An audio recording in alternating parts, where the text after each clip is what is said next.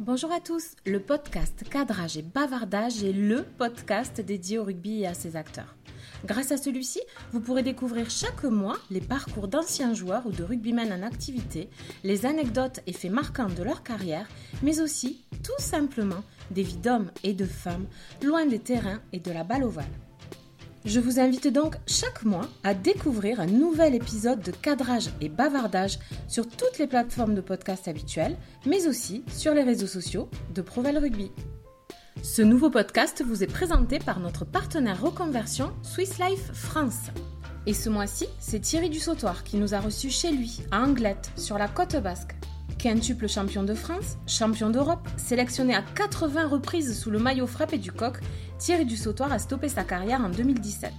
Pour Proval, l'ancien capitaine emblématique des Bleus est revenu sur son incroyable parcours et s'est confié sur sa nouvelle vie. Mais rembobinant un peu l'histoire, quand il était petit, Thierry Dussautoir était... Comment dire? Alors moi j'étais très turbulent, je faisais tout le temps des bêtises, je courais partout, je cassais tout. Et du coup, ta maman a décidé de t'inscrire au judo, c'est ça? Et euh, finalement, le, le fait d'avoir commencé le, le, le, judo, ça m'a cadré. Je lâchais pas mal d'énergie à mon âge, mais aussi ça m'a appris la, la, discipline et pas mal de, euh, de valeurs quelque part qui m'ont accompagné toute ma vie, qui m'ont qui m'ont construit en tant qu'enfant. Il y a, y a les valeurs du judo, la sincérité, la discipline, l'amitié, toutes ces valeurs-là qui, qui, qui, me, qui, qui sont ancrées et qui finalement m'ont permis de voilà, d'avancer. C'est en Côte d'Ivoire que Thierry est né et qu'il a passé son enfance. Mais dis-moi Thierry, il représente quoi ce pays pour toi? Pour moi, la, la, la, la Côte d'Ivoire, c'est euh, une période euh, très très heureuse. En fait, c'est la période de l'enfance parce que moi, je suis né là-bas. Je suis arrivé euh, avec mes parents en, en France lorsque j'avais 10 ans. Quand je pense à pense à la Côte d'Ivoire, c'est c'est souvent ben, ma famille, la cuisine parce que j'aime bien manger, là en école primaire et puis aussi la, la plantation de mes grands-parents français qui s'étaient installés en, en Côte d'Ivoire en 1949 et je passais tous mes tous mes week-ends là-bas. Et donc, euh, bah, la plantation, il y avait beaucoup plus d'espace qu'en ville. Il y avait euh, les enfants des, des, des, employés de la, de la plantation avec qui je jouais tout, le week-end. Donc, c'était une période, euh, on va dire, euh, c'était l'innocence. C'est l'innocence de l'enfance et, euh, et c'est toujours avec beaucoup de tendresse que je, je me replonge dans ces, dans ces souvenirs-là. Et le rugby dans tout ça Tu t'y intéressais quand tu étais enfant? Alors le, le, rugby pour moi c'était euh, ça représentait la France parce que mon père en tant qu'expatrié euh, lors des matchs du, du, du tournoi même s'il n'était pas forcément amateur de rugby euh, il était fan des, de, ben, de l'équipe de France donc euh, il regardait tous les matchs euh, du tournoi. Je me rappelle qu'il y avait sur l'étagère de la maison un ballon de rugby mais bon c'était pas il était plus volé que rugby quel joueur t'a particulièrement marqué? Je me rappelle de, de Serge Blanco et ses, ses, ses, remontées de terrain et je me rappelle sur la, la terrasse, je, je m'amusais à remonter le ballon. Mais c'était euh, quelque chose de très lointain finalement. Je, je me suis jamais dit, jamais pensé qu'un jour je jouerais au rugby ou de toute façon où je vivais, il n'y a pas de, de, club de rugby, donc comme ça c'était réglé. En 1991, alors que Thierry n'a que 10 ans, sa famille revient en France. As-tu vécu ce moment comme un déracinement, Thierry? Ouais, c'était un déracinement parce que c'est euh, finalement c'est un c'est un voyage qui a été subi finalement parce que mon, mon père qui était euh, qui travaillait pour l'État en tant que coopérant en Côte d'Ivoire a été rappelé par l'État français euh, à une époque où euh, finalement la France s'est désengagée pas mal en Afrique. Et, euh, et nous on, on, a vraiment subi quoi que ce soit tout le monde hein, dans ma famille ma ma sœur ma mère mon père même mon père qui était qui était très attaché à la Côte d'Ivoire ça a été vraiment un traumatisme pour nous de devoir devoir quitter quitter notre vie là-bas c'est donc en Dordogne que la famille du Sautoir pose ses valises.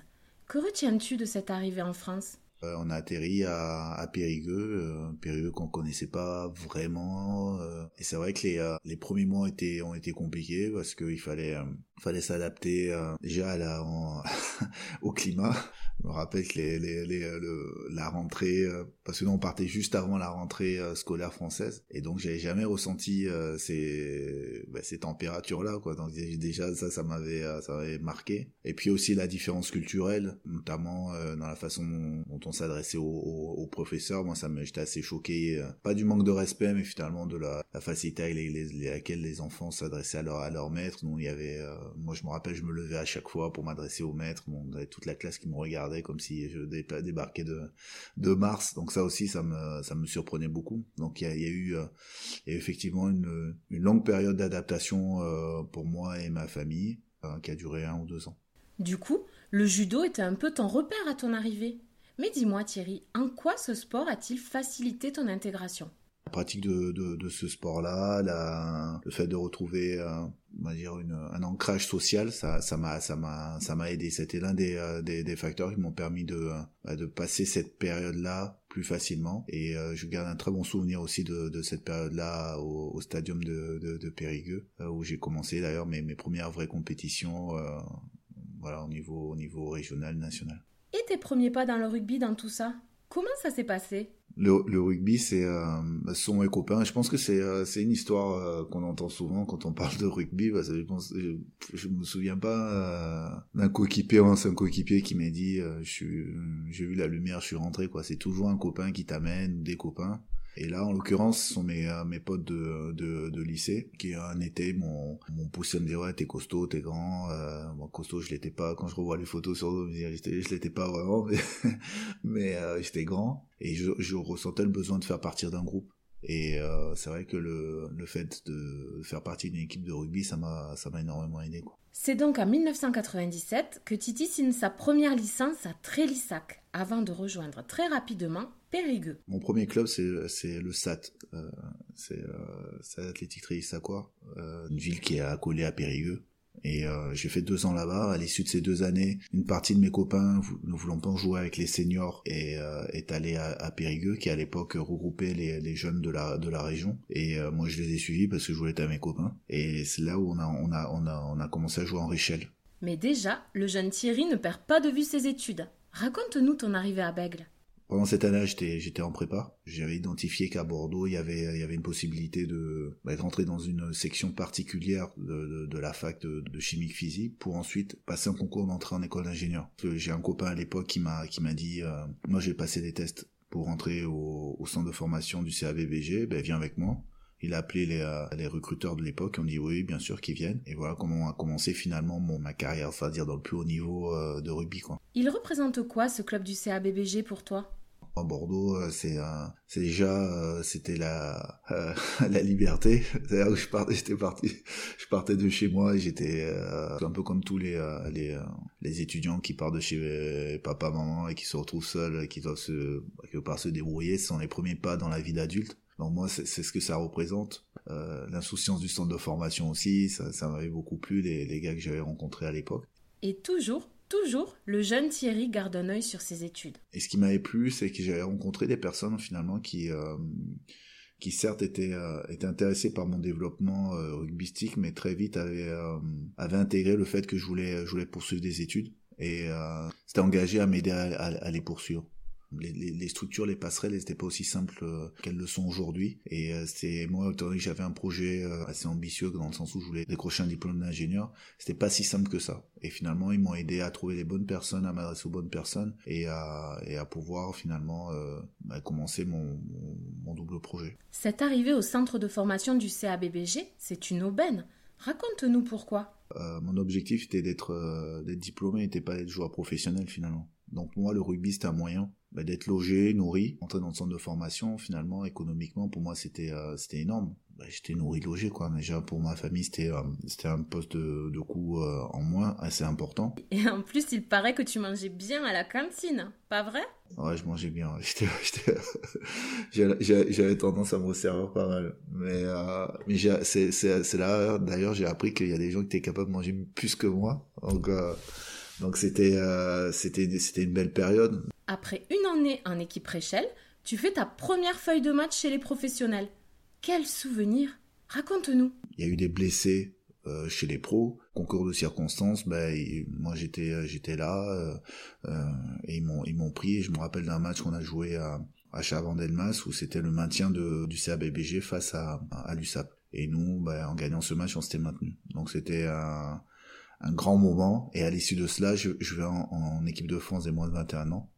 Et euh, le club me propose un contrat pro. Entre 2001 et 2003, les matchs professionnels s'enchaînent pour Titi. Malheureusement, tout ne se passe pas comme prévu. Tu peux nous raconter? Ce qui était dur, c'est qu'on avait fait ce qu'il fallait euh, sportivement. Et euh, trois semaines avant avant la, la, reprise, on nous appelle en disant bon ben euh, le club est rétrogradé, il faut que vous trouviez un club parce que bon, question financière, on pourra pas suivre au niveau des, des salaires. Et du coup, tu avais pu un peu anticiper? On mon agent m'avait fait rencontrer euh, les dirigeants de, de Colomiers. J'y étais allé un petit peu à reculant parce que euh, moi, mon objectif c'était rester à, à Bordeaux parce que j'y étais bien. Et effectivement, euh, malheureusement, ce qui ce qu'il avait pressenti est arrivé. Et donc moi j'ai pu vite basculer et, et intégrer le, le l'équipe de, de Colomiers et ça a été mon, mon premier contact finalement avec la avec la métropole toulousaine finalement. Il représente quoi le club à la Colombe pour toi? Qu'est-ce que tu retiens de cette saison à Colomiers? Alors même si ça a été une, année très compliquée pour moi, on a une belle équipe, mais on n'avait pas des, des, euh, des, résultats à la hauteur de l'équipe qu'on avait. On a fait une descente, euh, une rétrogradation sportive et aussi euh, financière. Euh, il y a M. Benichou aussi qui est, je me rappelle, qui est décédé euh, après un match où on jouait contre Castres. C'était une année extrêmement compliquée.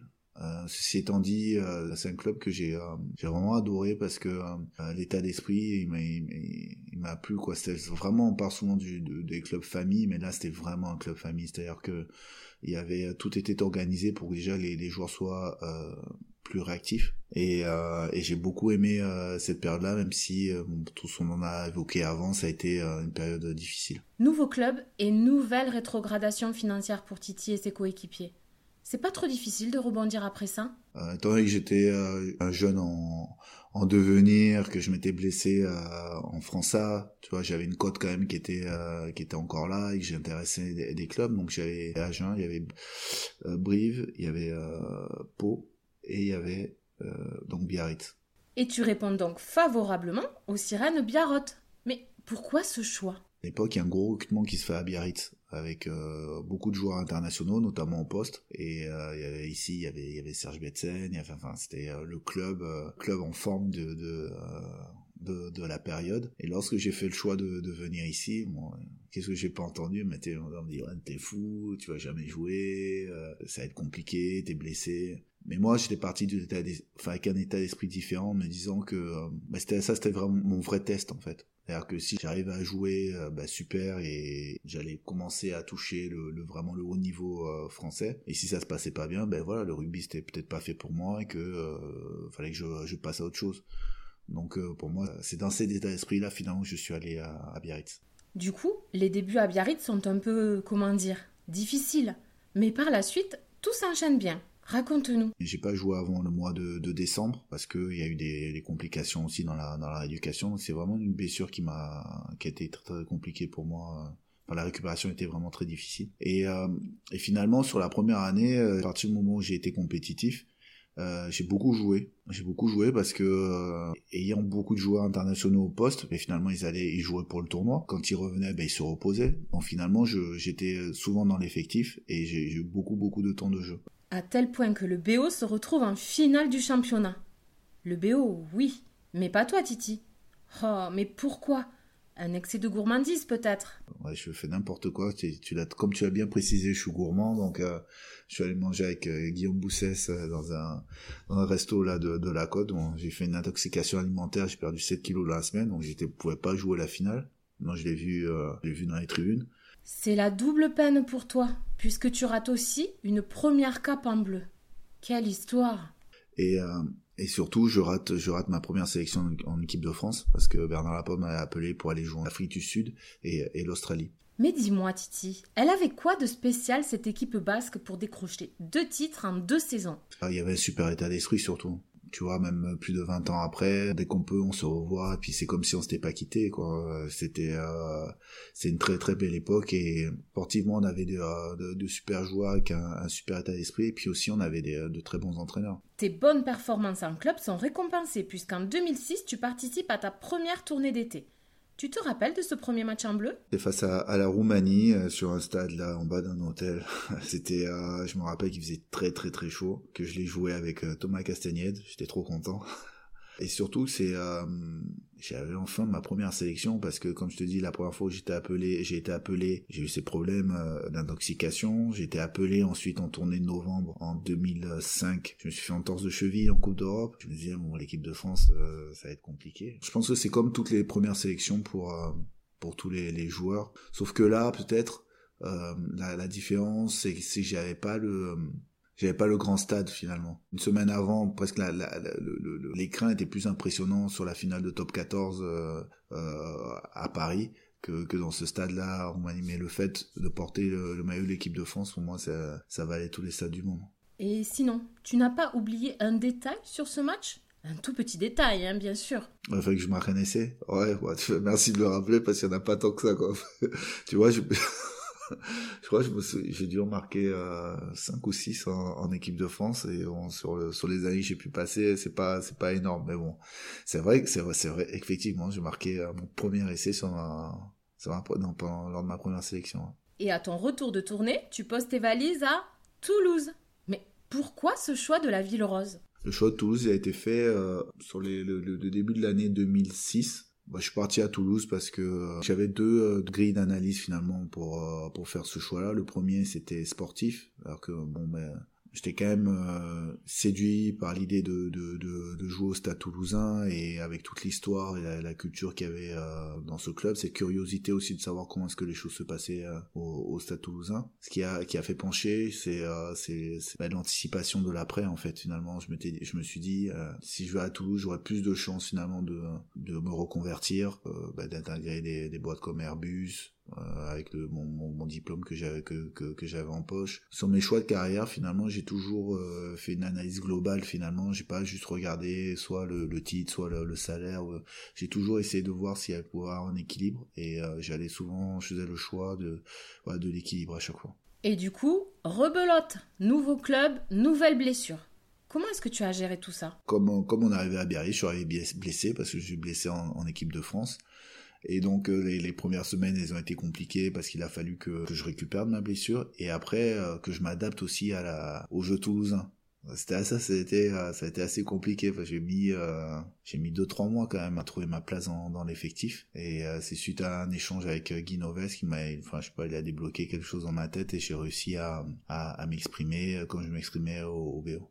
Et ton manager toulousain dans cette histoire Parle-nous un peu de Guy Noves. Bah clairement il a été clé, hein. il a été clé je pense pour euh, pour moi comme beaucoup de jeunes de, ma génération. Quelle relation entreteniez-vous Alors les relations avec Guy, euh, c'est quelqu'un pour, euh, pour qui j'ai j'ai énormément d'affection parce que je pense qu'il m'a il, m'a fait progresser euh, déjà sportivement il m'a fait progresser aussi euh, humainement. Et il a été dur aussi, hein. il a été très très très dur aussi avec moi, mais comme euh, pas plus qu'avec un autre. Hein, mais euh, souvent les gens ne voyaient pas forcément cela parce que moi j'étais capitaine, j'étais longtemps capitaine de l'équipe, mais on a eu des conversations, il a été, il m'a, il m'a bien secoué. Je suis tout parti du, du postulat que ce qu'il me disait finalement, c'était certes dans l'intérêt de l'équipe, mais que pour être efficace dans l'équipe, il fallait que moi je sois performant, donc je progresse. Donc j'ai jamais mal pris finalement, même quand il me il m'attaquait, j'étais vexé, mais je, je, recontextualisais à chaque fois en fait euh, euh, la, critique finalement. Pour me dire mais finalement c'est bien pour toi euh, si t'as si, si t'as si t'as piqué là c'est que au delà au delà du fait de te piquer il y a va va au delà de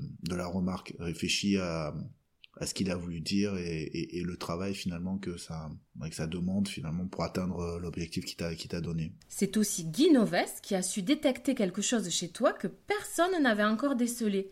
Raconte-nous. C'est le premier aussi qui m'a qui m'a fait confiance en tant que capitaine, donc qui a qui a finalement analysé, qui a détecté quelque chose chez moi que j'ignorais. Comment as-tu géré ce rôle de capitaine? Toi qui as une étiquette d'homme plutôt discret dans la vie. Non, mais discret, c'est, euh, je pense que ça fait partie de ma personnalité. Dans le groupe, j'étais jamais celui qui était le plus, euh, le plus turbulent ou bien celui qui, euh, qui, qui gueulait le plus. Ça, c'est, ça, c'est une certitude. Je pense que, un, j'avais le respect de mes coéquipiers par rapport à mon investissement sur le terrain. Je pense que j'avais leur, leur oreille aussi, parce que étant donné que je parlais pas à tort et à travers quand je disais les choses, bon, ils devaient se dire que ça devait être important vu que je, je parlais pour une fois. Mais en tout cas, euh, c'est quelque chose qui euh, qui m'a donné de l'effort pas de l'effort dans la façon de de d'exercer le leadership mais dans la façon de, l'exprimer finalement. Et euh, le fait de, parler finalement ça me prenait beaucoup de beaucoup euh, d'énergie. Donc au fur et à mesure de bah, du capitaine des années de l'expérience bah, j'ai réussi à m'appuyer sur mes coéquipiers pour me permettre finalement de me de me soulager à ce niveau-là. En 2007 année de Coupe du Monde tu fais partie du groupe élargi qui participe au tournoi quel souvenir retiens-tu de cet événement? Le, le, deal de départ, c'était que tout le monde allait jouer un match du, tournoi. Ça n'a pas été le cas. Ceci étant dit, euh, ceux qui ne jouaient pas, on, en a chié, mais on a beaucoup rigolé. Et surtout, euh, ben, ce moment-là de préparation, bah, il m'a permis d'être, de finir la saison super bien en fait. Et malgré ça, tu ne fais pas partie de la liste des joueurs sélectionnés pour la Coupe du Monde? bah, Comment le vis-tu? Je suis pas pris en, équipe de France, mais ça, ça s'explique. Hein. Euh, il y avait des joueurs qui étaient là depuis euh, plus longtemps, qui avaient euh, qui avaient gagné des titres avec le, le, 15 de France, donc c'était pas assez, il était dans certaines continuités. Et puis un jour, la roue tourne. Quelques semaines avant la, reprise, il y a, il y a Elvis Vermeulen qui, bah, qui, se, qui se blesse et qui ne peut pas honorer finalement sa sélection de 15 de France. Et, et là, il m'appelle. Je me rappelle, je me rappellerai toujours quand est-ce qu'il m'a appelé. Lors de cette Coupe du Monde, la France bat les Blacks en quart de finale. Te rappelles-tu du nombre de plaquages que tu as effectués sur ce match? 38. 38 plaquages. Et du coup, il me semble que cela t'a valu un joli surnom. Pas vrai? Dark Destroyer. C'est anecdotique, mais c'est vrai que sur le, ce match-là, il était... Euh, déjà, le fait d'être titulaire en quart de finale de Coupe du Monde, pour moi, c'est déjà quelque chose d'exceptionnel parce que, comme je te l'ai dit, j'étais pas dans, dans le groupe de départ. J'arrive je suis à cinquième coup au roue du carrosse en équipe de France. Mais moi, j'y vais avec un état d'esprit de me dire, bon, il y a encore euh, quelques semaines, j'étais pas là, là, je vais profiter, donc je vais m'entraîner à fond, je vais, euh, je vais ouvrir grand les yeux, je vais jouer quand même une Coupe du Monde en France, je fais partie de l'équipe, ben, à minima j'aurais ça, mais bon, rien ne m'interdit d'aller chercher plus. Donc je fais ce quart de finale là. Et c'est vrai que ce quart de finale là, il est très intense parce que comme souvent avant les matchs face aux, aux Blacks, ils étaient favoris surtout, il y avait eu, euh, il y a eu beaucoup d'intensité autour de ce match-là parce qu'on avait fait le drapeau bleu, blanc, rouge face à face au Black. Ça fait failli partir à la gifle quand même parce que sur la fin, c'était assez tendu. C'est à partir de ce match-là qu'ils ont dit qu'on pouvait plus passer les, les 22 euh, sous peine d'amende. Et donc, euh, il y avait beaucoup d'intensité sur ce match-là. Et nous, on a, on n'a pas eu beaucoup de ballons. Et le peu de ballons qu'on a eu, on a, on les a marqué, on a marqué des, essais. Donc, on a été hyper opportuniste sur ce match-là. Et pour moi, c'est un match important parce que, un, on gagne face aux Blacks, au-delà de la performance sportive, puis c'est une manière pour moi aussi de, me faire connaître au niveau vraiment international. Revenons un peu dans la Ville Rose. Il représente quoi ce club à tes yeux, Titi? Ouf. Euh... Ah, pour moi, c'est ma maison, quoi. C'est. Euh... Ouais, c'est ma maison parce que j'ai euh, j'ai vécu euh, alors j'ai vécu de très belles choses avec euh, une super équipe des coéquipiers, mais c'est là où j'ai c'est c'est là où j'ai grandi véritablement et que que je me suis installé en tant qu'homme et je me suis vraiment épanoui en tant qu'homme et joueur de rugby. C'est c'est compliqué ça, j'ai plein de, de de mots comme ça que j'arrive pas à mettre dans dans dans dans dans, l'ordre finalement quand je pense à à, à ce club-là. c'est mon club, j'y ai passé 11 ans euh, j'ai vécu des, moments exceptionnels, des moments beaucoup plus difficiles. Mais je suis très très heureux de, d'avoir pu un jour euh, intégrer, pousser la porte du vestiaire du, du Stade Toulousain et, d'avoir euh, pu porter ce maillot-là et d'avoir pu en écrire, d'avoir pu écrire quelques lignes de, de son histoire. On l'a déjà dit, c'est à Toulouse que tu as porté tes premiers galons de capitaine. Mais très vite, en 2009, tu deviens aussi capitaine du 15 de France, à 56 reprises et tu succèdes ainsi au grand, à l'immense Lionel Nallet. Comment s'est passée la transition entre vous? En fait, il y, a une, tournée en Nouvelle-Zélande en 2009, il est, il peut pas y aller s'il est blessé, et là, Marc Lévremont me, me, sollicite. Et ça a été une, transition bah, qui s'est faite assez facilement parce qu'il me l'a facilité aussi. Donc, euh, tout le monde connaît le joueur de rugby, mais, euh, mais étant donné que c'est une personne très discrète, c'est euh, on connaît moins le, la, la, personnalité, c'est un mec génial. Qui est certainement devait être déçu de pas de plus être capitaine, mais en tout cas me l'a jamais fait ressentir, en tout cas a tout fait pour que euh, ça se passe bien et a toujours été là pour moi euh, pour que enfin, dans les moments aussi compliqués pour que euh, pour me soutenir et soutenir l'équipe donc donc c'est c'était un grand joueur mais c'est aussi une un grand monsieur. En 2011, tu disputes ta deuxième Coupe du Monde et tu affrontes les Blacks en finale. Avec, oui, oui, on peut le dire, un essai de ta part. Tu t'en souviens? Ouais, ouais, c'est vrai. C'est vrai, c'est vrai, j'en ai pas marqué beaucoup, mais je les ai marqués à un moment clé, quoi. Donc c'est bon, c'est bien, ça compense peut-être le, euh, nombre. euh, effectivement, cette finale-là, je marque un essai, mais après, si tu regardes l'action encore, c'est euh, je marque l'essai, mais il y, a un, travail collectif qui est énorme. On, balait le, terrain sur, sur, sur 40 mètres. Que retiens-tu de cette Coupe du Monde 2011 bah, Cette Coupe du Monde, elle a été, été dure. Elle a été dure parce que, euh, parce qu'on est arrivé là-bas de, façon dans, dans des circonstances un peu un peu chaotiques où, où ça ça fonctionnait pas trop à l'intérieur du groupe, on n'était pas bon, on était très très critiqués. Parfois, je dirais des, des critiques qui étaient un peu euh, qui, qui, dépassaient le, les bornes à, parfois à certains égards mais euh, finalement on a on a on a réussi à, à, se servir de ça de cette frustration de cette déception aussi qu'on avait pour nous pour euh, pour rebondir. Et euh, finalement arriver en finale de, de coupe du monde on y est arrivé à, à force de caractère. Malheureusement on n'a pas réussi à, à, être à être champion. Mais le parcours finalement il est, il est vraiment exceptionnel. À cette occasion, tu es aussi élu meilleur joueur du monde par l'IRB.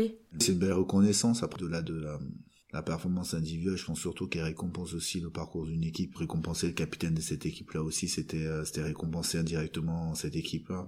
Puis 2015 arrive. C'est alors que tu disputes ta dernière Coupe du Monde. Et ta dernière finale encore contre les Blacks. Le dernier, bah oui, oui, il a été dur parce que parce que notre production, elle n'était pas, elle était pas à la hauteur. Mais au-delà de la défaite, moi, ce qui m'a plus fait mal, c'est c'est notre attitude sur euh, sur ce match-là, le fait de d'abandonner finalement et de, de de même pas se battre face à en quart de finale de Coupe du Monde. Et et ça reste un tu vois un très très mauvais souvenir ce même toute la coupe du monde là j'ai du mal à vraiment à, rebondir à me remettre de cette euh, expérience là parce que pour moi on avait on a vraiment failli euh, sur la base même du, euh, rugby euh, et dans la on n'a pas été généreux finalement sur, sur cette compétition. -là. À l'issue de cette Coupe du Monde 2015, tu décides de mettre un terme à ta carrière en bleu. Mais pourquoi?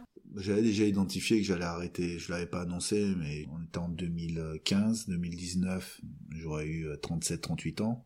Ça a été quand même assez euh, évident que j'allais pas jouer cette Coupe du Monde là. Mais je dois avouer que le fait qu'on, enfin, la façon dont on a terminé la Coupe du Monde 2015, ça finit de sceller, tu vois, on dit ah, bon ben c'est fini quoi.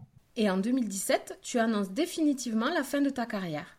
Qu'est-ce qui t'a incité à arrêter? Alors l'arrêt de carrière, je l'avais, euh, je l'avais anticipé aussi. C'est une chose de le prévoir, de l'anticiper, mais c'est au moment de, de, prendre la décision, c'est un peu, c'est un peu plus euh, difficile. Mais il y a plusieurs choses, plusieurs éléments qui m'ont qui m'ont aidé finalement à, à faire ce choix-là c'est que un, j'ai euh, en tant que compétiteur, j'avais tout gagné en club en final. Deux, j'avais euh, j'avais déjà euh, fait des investissements en dans des entreprises qui faisaient que j'avais une ouverture sur l'après carrière assez solide qui me permettait de dire bon ben tu peux arrêter et te projeter vers un vers quelque chose de, de différent euh, sans euh, sans avoir forcément peur quoi de de, de l'inconnu et une fois que j'ai fait ce choix là j'ai jamais vraiment regretté finalement ce choix parce que euh, parce que je l'ai pas subi. Donc à partir du moment où je l'ai pas subi et que j'ai pas de frustration par rapport à ma carrière, j'ai eu là, énormément de chance de vivre beaucoup de choses. Bah, je m'éclate dans ce que je fais aujourd'hui et quand je regarde le passé, je le regarde avec beaucoup d'affection. Mais j'ai pas de regret quoi. Me dire ah mais c'était mieux avant quoi. Dis-moi Thierry, est-ce que tu as ressenti une forme de manque lors de l'arrêt? Je sais pas si c'est un manque, mais je pense, pour moi, enfin me concernant, je pense que c'était euh, une phase d'adaptation qui est euh, qu'on a tous. Te dire, euh, bah, pendant 20 ans de ta vie, on t'a dit du lundi au, au dimanche, t'allais être à tel endroit, de telle heure à telle heure, t'allais préparer tel match. bah, si tu perdais, bah, c'est pas grave, il fallait repasser au l'autre match. T'avais toujours une un objectif semaine, enfin hebdomadaire. Puis là, tu te retrouves dans un projet, un projet euh, d'entreprise. Euh, tu te demandes aussi euh, comment est-ce que les choses vont se passer. Économiquement aussi, c'est c'est différent. J'avais l'option soit de rentrer dans le rugby et d'ambitionner un poste dans un club et d'être sur les mêmes niveaux de rémunération, ou de prendre un risque en disant bah, je vais construire autre chose. Je vais commencer peut-être plus bas, mais je vais essayer d'aller d'aller plus loin. Une grande majorité des joueurs qui arrêtent regrettent surtout la vie de groupe. Est-ce que tu as ressenti cela également? C'est vrai que on, vit en communauté pendant pendant des, euh, années et en a toujours le on a toujours la force du groupe finalement pour euh, pour nous aider à, à, à passer les euh, bah, les obstacles qu'on peut avoir que ce soit sportif ou personnel pendant pendant une vingtaine d'années. Et c'est vrai que du jour au lendemain finalement on se retrouve seul mais me concernant, ça a juste été, euh, si tu veux, euh, un transfert. J'ai transféré ça, mais à, mon équipe euh, d'entreprise, et avec des objectifs, tu vois, des choses comme ça. Donc j'ai transposé ce, ce, ce côté équipe-là, je l'ai reconstruit avec d'autres. Le fait de n'avoir jamais perdu de vue tes études a-t-il facilité la transition? Le fait d'avoir euh, un double projet, d'avoir d'avoir construit quelque chose, finalement, je pense sincèrement que ça m'a permis de, de passer à autre chose de façon plus simple et d'être épanoui aujourd'hui différemment, mais d'être épanoui. Tu sais que c'est inéluctable. tu vas pas être toute ta vie euh, sportif de haut niveau. Donc il faut préparer la suite. Donc le fait d'avoir d'avoir fait une formation, d'avoir préparé des choses, ça te permet déjà de, de rentrer sur le terrain de façon déjà plus euh, plus sereine. Je pense qu'un joueur qui s'intéresse à autre chose, qui nourrit son esprit différemment, je pense que c'est un meilleur joueur de rugby parce qu'il arrive avec plus de valeur ajoutée sur le terrain, avec plus de réflexion sur ce qu'on lui demande. C'est pas juste quelqu'un qui va tel un automate faire ce qu'on lui a demandé. Enfin, voilà, répéter les tâches. Moi, je suis vraiment persuadé de ça parce que les meilleurs joueurs que j'ai rencontrés, ils étaient ouverts sur le monde à, plusieurs égards. Et du coup, il fait quoi notre Thierry du sauteur national aujourd'hui? Moi, j'ai investi en 2008 dans une société qui s'appelait, euh, qui s'appelle euh, All My SMS. Ce qu'elle proposait aux entreprises, c'était de leur permettre de faire de, de l'envoi de SMS pour elles auprès de, auprès de, de, de leurs clients on a fait grandir la société à tel point qu'on s'est fait racheter par un, par un fonds et une, autre, une autre société qui voulait faire de la croissance externe. Et depuis, avec mes associés, on a, on a décidé d'investir dans des, dans des startups, euh, des logiciels. Donc on est resté dans, dans, le, dans le monde de, de, de la tech. Et c'est, euh, un monde qui est à la mode aujourd'hui parce que euh, on entend beaucoup, beaucoup parler, mais qui est, qui est très riche, qui est très intéressant. Tu ne nous parles pas de ton rôle de consultant? Pourquoi? Je pense que c'est c'est quelque chose qui peut qui est qui est agréable à faire, qui est sympa, qui moi dans mon cas me permet de garder contact avec le rugby, sinon mon quotidien me permettrait pas de ça, de faire cela. Il y a très peu de place finalement. à te dire moi je vais être consultant, euh, moi de toute façon je m'inquiète pas. Je le dis parce que j'en ai entendu certains le dire. Donc euh, dire moi mon objectif de carrière c'est d'après carrière c'est me, convertir à, à, la télé. Euh, c'est euh, je décourageais personne mais c'est déjà c'est très difficile en termes de place, d'espace, et je suis pas sûr que ce soit quelque chose de pérenne finalement. Donc euh, autant autant s'engager sur quelque chose d'un chemin, un chemin peut-être un peu plus difficile à l'instant T, au début en tout cas, mais qui va permettre de construire quelque chose de plus solide pour l'avenir. Du coup, la transition n'a pas été trop difficile pour toi? Parce que ça fait peur finalement de, de, de, sortir du monde du rugby. Et je rassure, hein, on, on peut sortir sans se faire manger, mais je comprends que ça fasse peur. Parce que c'est ce qu'on connaît depuis qu'on est tout jeune. Tu es un grand passionné. Parle-nous un peu de ton autre passion dévorante. Ah, moi, je suis, je suis un grand fan de BD. Hein. je, suis, un grand fan de BD et, c'est vrai pendant une certaine période j'ai arrêté, mais là je m'y remets euh, vraiment à fond. Moi, j'ai une, une, femme qui est compréhensive, donc euh, elle me laisse l'espace pour euh, pour continuer à, alimenter euh, cette bibliothèque. Depuis que je suis tout euh, tout jeune, dès que j'avais un peu de sous, je j'allais m'acheter des, des, BD. Et c'est je, je, suis content parce que je je vois qu'il y a une évolution aussi ces dernières années dans la perception qu'on peut avoir des, des bandes dessinées. Avant c'était pour pour des, des adultes un peu neuneux. Maintenant c'est on voit qu'il y a une autre voilà 9e art, c'est une autre façon de de, de s'exprimer. Il y a le dessin, mais aussi on peut on peut aborder des sujets euh, plus profonds, sérieux, euh, au travers de, la bande dessinée. Et euh, bon, moi, je, moi, je suis un inconditionnel, donc je pourrais passer mes journées à, lire des. Et quand tu regardes dans le rétroviseur, tu es fier? Quand je, je vois le parcours euh, que j'ai eu la chance d'avoir, ben je oui, je suis très très heureux. Je suis très heureux aussi d'avoir euh, rencontré des, des, personnes, des personnes que j'ai rencontrées pendant ma, ma carrière. Sans elles, j'aurais pas vécu tout ce que j'ai vécu. certes, j'étais efficace dans les rugs, mais moi j'ai pas marqué beaucoup d'essais. Tu l'as très bien dit. Donc euh, pour gagner, il faut marquer des essais. J'ai eu la chance d'être dans des collectifs énormes. Il y a la carrière professionnelle, mais aussi il y a la construction personnelle où le rugby m'a énormément aidé, dans notamment dans la la confiance en moi, de mes capacités à, à trouver ma place dans un groupe. Quand je regarde, je regarde avec beaucoup de tendresse là, ce passé, mais moi je regarde surtout en avant, est-ce que je peux construire, est-ce que je peux faire de, de différent, de mieux encore pour, pour demain. Donc euh, voilà, j'ai toujours eu cet état d'esprit-là quand je jouais et, je pense que ça fait vraiment partie de moi. Et si tu pouvais parler au petit Thierry, qu'aimerais-tu lui dire? Je dirais de d'avoir confiance en lui. Ce que je remarque, c'est que souvent on est récompensé du travail qu'on qu'on effectue, quoi. Donc euh, la difficulté, c'est que parfois on fait beaucoup d'efforts à un instant T, on est payé un peu plus tard. Mais je pense qu'on est toujours payé. Je l'encouragerais à continuer sur cette voie-là et, à lui dire que euh, l'avenir, va à Dieu. Donc. Tu as toujours été adhérent à Proval durant toutes les étapes de ta carrière. En quoi le rôle du syndicat est-il important selon toi? C'est important que, le, que, que les joueurs puissent euh, avoir une institution sur laquelle euh, s'appuyer déjà pour répondre à leurs questions, leurs questions euh, lorsqu'ils sont en activité, mais aussi dans, et surtout pour moi dans dans l'appréhension de, de, de l'après, de la ce que j'appelle la vraie vie, la vie qui est pas, enfin la vie non professionnelle, qui se prépare, qui s'anticipe. moi j'ai beaucoup apprécié lorsque j'ai arrêté ma carrière d'avoir de faire une formation avec Proval pour pour me permettre finalement de, de, de prendre pied finalement dans la dans, dans la nouvelle vie et je pense que ça, c'est vraiment une grosse valeur ajoutée de, de, de Proval, euh, d'accompagner euh, les joueurs pendant la carrière, mais surtout après la carrière, dans, dans, dans ses premiers pas dans, dans, dans la vraie vie, de guillemets. Donc, euh, donc c'est, c'est vraiment essentiel qu'il y, ait, qu'il y ait ce syndicat-là, puis qu'ils puissent aussi porter la parole des, des, des joueurs, défendre aussi leur intérêt auprès d'autres instances. Merci beaucoup Thierry. Avec plaisir. Et merci à tous d'avoir écouté ce nouveau podcast de cadrage et bavardage. Merci aussi à notre partenaire reconversion Swiss Life France qui vous a présenté ce podcast. Si vous l'avez aimé, n'hésitez pas à le partager et à liker. On se retrouve très vite pour de nouveaux bavardages. En attendant, n'hésitez pas à nous suivre sur tous les réseaux sociaux de Proval Rugby.